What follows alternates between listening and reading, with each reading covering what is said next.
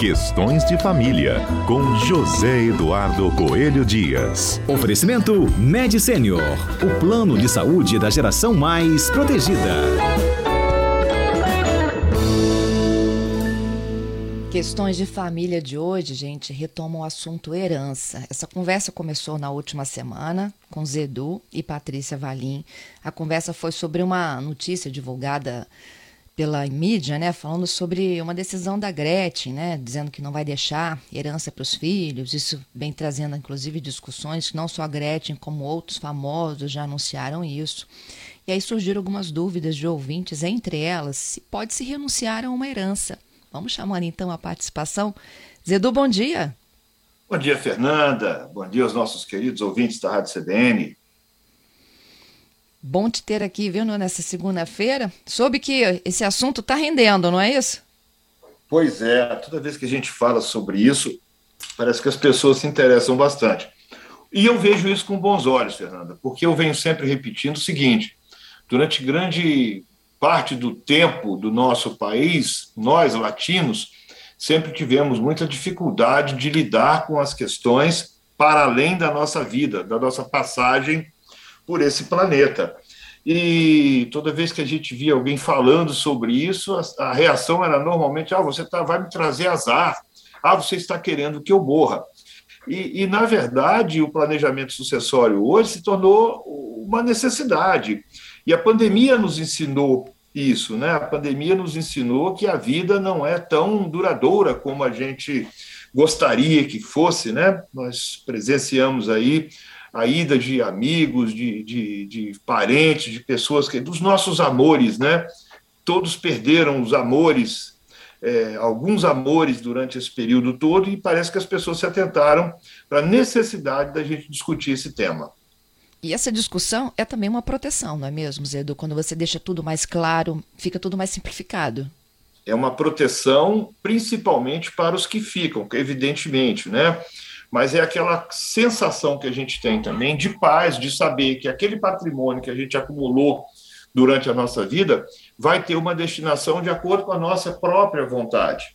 É, e, e, sobretudo, em casos, por exemplo, quando a gente tem filhos que ainda não têm 18 anos, que ainda não estão inseridos no mercado de trabalho. Como é que a gente vai fazer? Se a gente deixa simplesmente é, é para lá, deixa a, a, a, a, legislação normal, chamada legítima, regular tudo, a gente pode é, estar até é, é, pela, pela morosidade de, de, de, da tramitação de um inventário, por exemplo, é, ou, ou da, da, incerteza de quem vai ficar com o patrimônio, de como vai ser distribuído aquilo no final das contas, a gente corre risco, por exemplo, de prejudicar um filho com relação às mensalidades escolares, por exemplo. Entendeu, Fernanda? Então, o, a gente planejar o futuro aí é uma, é uma grande. É um grande benefício que a gente faz para a nossa família. E não tem nada melhor do que a gente saber que a família está em paz, que as coisas vão bem, que, enfim, é então, é, Olha, é disso que se trata, né?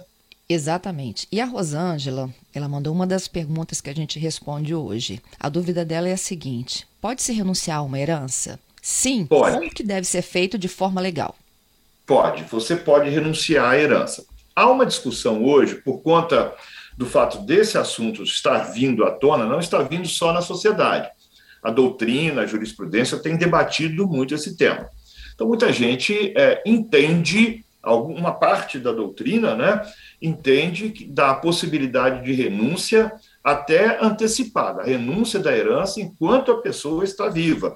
Isso poderia ser formalizado nos, nos pactos antinupciais e tal. Outra parte, em contrapartida, vai dizer que você não pode renunciar a um direito que você ainda não tem. Então, que essa renúncia antecipada, e o que, que eu chamo de renúncia antecipada, Fernanda? é a renúncia feita enquanto o autor da herança. Quem é o autor da herança? Aquele que deixa o patrimônio para ser é, dividido entre os seus sucessores. Então, essa outra parte diz que só haveria o direito à herança depois é, do falecimento do autor da herança, então que uma renúncia antecipada não poderia acontecer. Outro argumento que se utiliza é um artigo do nosso Código Civil que diz que não é possível contrato é, de dispondo sobre herança de pessoa viva, a chamada pacta corvina, o pacto dos corvos, né? Porque o pacto dos corvos é os corvos enquanto o, a, a, a, o alimento, vamos chamar assim, está ali ainda com pouca com pouca probabilidade de sobreviver, os corvos já estão negociando quem fica com qual parte. Né? Essa é uma historinha que acabou dando esse nome, Pacta Corvina. Então, que não se, não se pode no nosso país, por conta de um artigo específico do nosso Código Civil, negociar herança de pessoa viva. Então, nós temos essas duas correntes. Mas o que, que nós já temos como certo? É que quando acontece o falecimento de alguém, naquele exato instante começa o processo sucessório, ou seja, a herança já se transmite. E para que essa transmissão seja é, é, plena, é, você pode aceitar aquela herança ou pode renunciar. Se você quiser renunciar à herança, você pode simplesmente se dirigir a um cartório, fazer uma escritura pública de renúncia daquela herança. Você não entrará no, no, a gente não chama de disputa, né? mas na concorrência. Você não vai é, participar da divisão do bolo. Então, essa é uma forma de fazer. Você renuncia ao seu quinhão hereditário como um todo, e aquele valor que caberia a você é dividido entre os demais herdeiros da mesma classe. Então, por exemplo, se o autor da herança deixou vários filhos, um deles renuncia, o, aquele montante da renúncia é dividido entre os outros filhos. E tem uma outra forma de renúncia, que aí a gente entra na discussão doutrinária se isso é realmente renúncia ou se é uma doação, mas que é chamada de renúncia translativa. O que, que é isso? Você faz um documento não renunciando à herança, mas transmitindo o seu quinhão hereditário para uma outra pessoa. Isso também é válido. De qualquer forma, é, isso tem que ser feito por um documento público, uma escritura pública, é, porque é um requisito de validade né, da renúncia que seja feita por escritura pública. Então, pode sim, você não é obrigado a aceitar uma, uma, uma, uma herança. A aceitação da herança ela é tácita, você não precisa se manifestar. Se você não fez nada, presume-se, ou se você tomou alguma atitude, agiu como alguém que deseja receber ou participar da concorrência daquela herança, você não precisa manifestar isso de forma expressa. Mas a renúncia, ela tem que ser expressa e tem que ser formalizada por documento público. Então, sim, é possível a renúncia à herança nessas duas modalidades. Tem o Marcos também, que ele pergunta sobre a situação de meieira. A esposa que não é herdeira, união estável, como é que ficam os direitos? Bom, é, o, o Supremo Tribunal Federal, quando julgou a, a, constitucionalidade do artigo 190 do nosso Código Civil. E por que, que eu estou me referindo ao artigo 190? Olha só, Fernando, o nosso Código Civil, quando entrou em vigor lá em 2002, fazia uma distinção entre os direitos sucessórios dos cônjuges e dos companheiros. O Supremo Tribunal Federal, e isso vinha materializado no artigo 190 do nosso Código Civil. O, o, 1190, mais, sendo mais preciso. O nosso Supremo Tribunal Federal entendeu que essa distinção entre os companheiros e os cônjuges feriria o princípio da igualdade é, por conta de decisões anteriores. Então, disse o seguinte: o regime aplicável ao cônjuge é o mesmo regime aplicável aos companheiros. Então, tanto faz se é cônjuge ou companheiro, vai ter exatamente o mesmo direito hereditário. E como é que isso vai funcionar? Isso vai funcionar de acordo com o regime de bens do casamento. Então, por exemplo, quando o cônjuge concorre com os filhos do falecido, ela, se é casada no regime da comunhão parcial de bens, ela não vai ser herdeira daquele patrimônio comum. Ela vai ser meeira do patrimônio comum.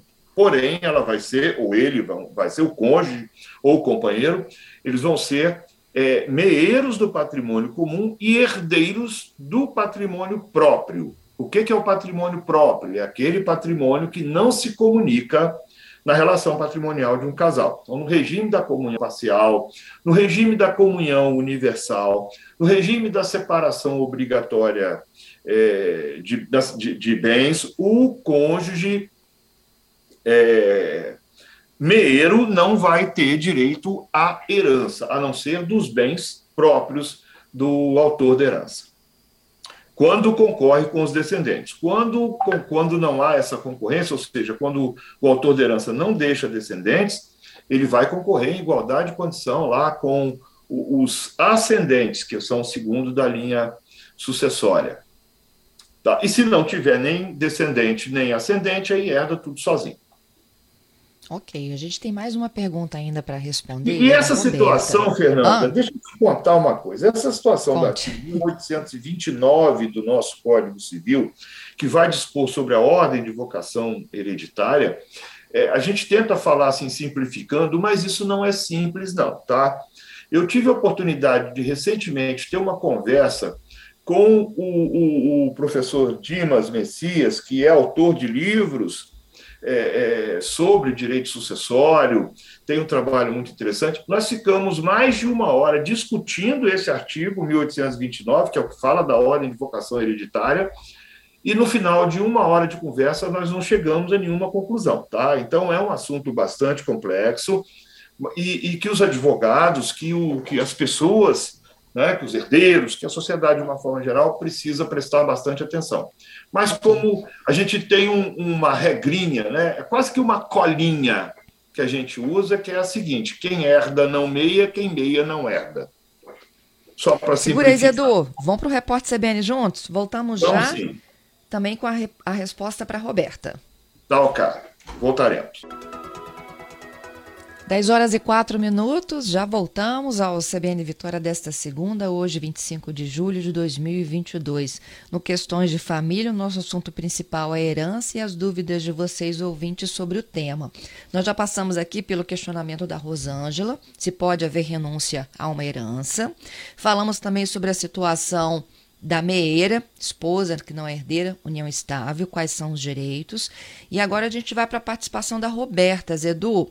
Ela pergunta o seguinte: é um caso específico. Se um tio que não é casado, não tem filhos, ele poderia adotar afetivamente sobrinhos e que esses sobrinhos ficassem com a herança. Olha só, é, não tem problema nenhum ele fazer o reconhecimento da paternidade socioafetiva. Agora preste atenção se ele tem vontade de deixar algum patrimônio para os sobrinhos, ele não precisa fazer isso. A gente recomenda que as pessoas façam o reconhecimento da paternidade socioafetiva quando realmente existe uma paternidade socioafetiva. Porque para que você deixe patrimônio para uma pessoa, você não precisa fazer nenhuma fraude processual. Tá? Então, se você não tem uma relação que seja realmente uma relação de pai e filho, não faça isso não. Faça uma outra forma de planejamento sucessório. Deixe por testamento, faça uma doação em vida, não tem nenhum problema. Ah, os que têm herdeiros necessários, Fernanda, o que, que são os herdeiros necessários? Ascendente, descendente, cônjuge, esses são obrigados a reservar 50% do seu patrimônio para a chamada sucessão legítima, que não é a sucessão de testamento, que é aquela que ocorre nos termos da lei, por isso legítima. É, a, a, a, a sucessão testamentária, no caso de quem tem herdeiro necessário, ela só pode abarcar 50% do patrimônio daquela pessoa, tá? Então, se ele tem vontade de deixar alguém, alguma coisa para um sobrinho especificamente, e se ele tiver herdeiros necessários, por favor, em vez de fazer o reconhecimento de, de, de uma paternidade socioafetiva que pode nem existir, faça um, um, planejamento sucessório, faça um testamento, institua um, um, plano de previdência privada, deixando aquela pessoa como beneficiário, seguro de vida, qualquer coisa assim. Você não precisa, você tem diversas ferramentas de planejamento sucessório para que a sua vontade seja cumprida é, é, no final. Mas se realmente existe uma relação de socioafetividade, a partir do momento que ela for declarada judicialmente, for colocada no registro civil daquelas pessoas, aquele, aquela que era sobrinho deixa de ser sobrinho e passa a ser filho, e aí passa a ter os direitos, passa a ter direito à própria sucessão legítima, se transforma em herdeiro necessário. Eu não sei se eu simplifiquei ou se eu dificultei a resposta, sabe, Fernando? Não, eu acho que simplificou a, a orientação correta, né? Que a gente poderia dar. Eu tenho mais duas agora que chegaram. Vamos, para o Gerson? Vamos lá. Um casal separado judicialmente, que tenha filhos, a ex-cônjuge, mulher, concorre na herança com os filhos? Ex não tem direito a nada, né? Se, se já houve a separação, se já houve a ruptura, porque note bem, quando a gente fala de sucessão legítima, nós estamos falando de algo que está estatuído por lei. E a lei, quando vai fazer a ordem de vocação hereditária, vocação hereditária é quem é chamado para concorrer à herança. Não está escrito ex-cônjuge, está escrito cônjuge. Tá? Então, o, o, quando há o divórcio, que se, que se rompe aquela relação, é, não tem direito mais, né? Não tem direito mais. Quem tem direito são os sucessores. Então, deixa de ter cônjuge, os, os descendentes ou os ascendentes é que vão concorrer àquela herança. Uhum. E, e, sempre lembrando o seguinte: aqueles ah. que estão no, no, no, grau mais alto, né, é, eles afastam o direito do que estão em grau inferior. O que, que a gente chama isso? Primeiro é o, são os filhos, os descendentes. Depois, os ascendentes. Depois, o cônjuge. Depois, os colaterais. O que, que são os colaterais? São tios, primos, irmãos, etc, etc. Então. E é, a Van é, Cleide, é... ela pergunta, Zedu, sobre termo de guarda. Ah, na verdade, sobre herança também, tá? Como é que fica hum. a situação de filhos adotados que não foram registrados estão no termo de guarda? Olha só, se não foi adotado, se não houve uma sentença ainda é, declarando aquela paternidade, eles mantêm o estado de nome, de, de, de filiação anterior, a não ser que, e isso é bastante possível, em alguns casos, Fernando, o processo começa enquanto a pessoa está viva. Nada impede que esse processo tenha uma conclusão, mesmo depois do falecimento daquela pessoa é possível a declaração de filiação ou a conclusão do processo de adoção para além da vida, desde que existam nos autos os elementos que comprovem que houve efetivamente uma relação é, paterno-filial, vamos dizer assim, ou materno-filial, uma relação realmente de, de pais e filhos envolvidos ali. A, a sentença pode declarar é, que houve realmente, o processo não precisa terminar, tá? Mas, a princípio, se não houve um processo, se não houve. Nós, nós temos, inclusive, Fernanda, as chamadas ações de petição de herança, de, de declaração de, de filiação ou de reconhecimento de paternidade ou maternidade tardias, que são interpostas depois do falecimento. Que isso é possível, nosso direito prevê essa possibilidade. Zedu, obrigada mais uma vez, hein, pela participação aqui conosco sempre à disposição. E, se Deus quiser, segunda-feira estaremos de volta aqui. Até lá. Boa semana para você. Para todos nós.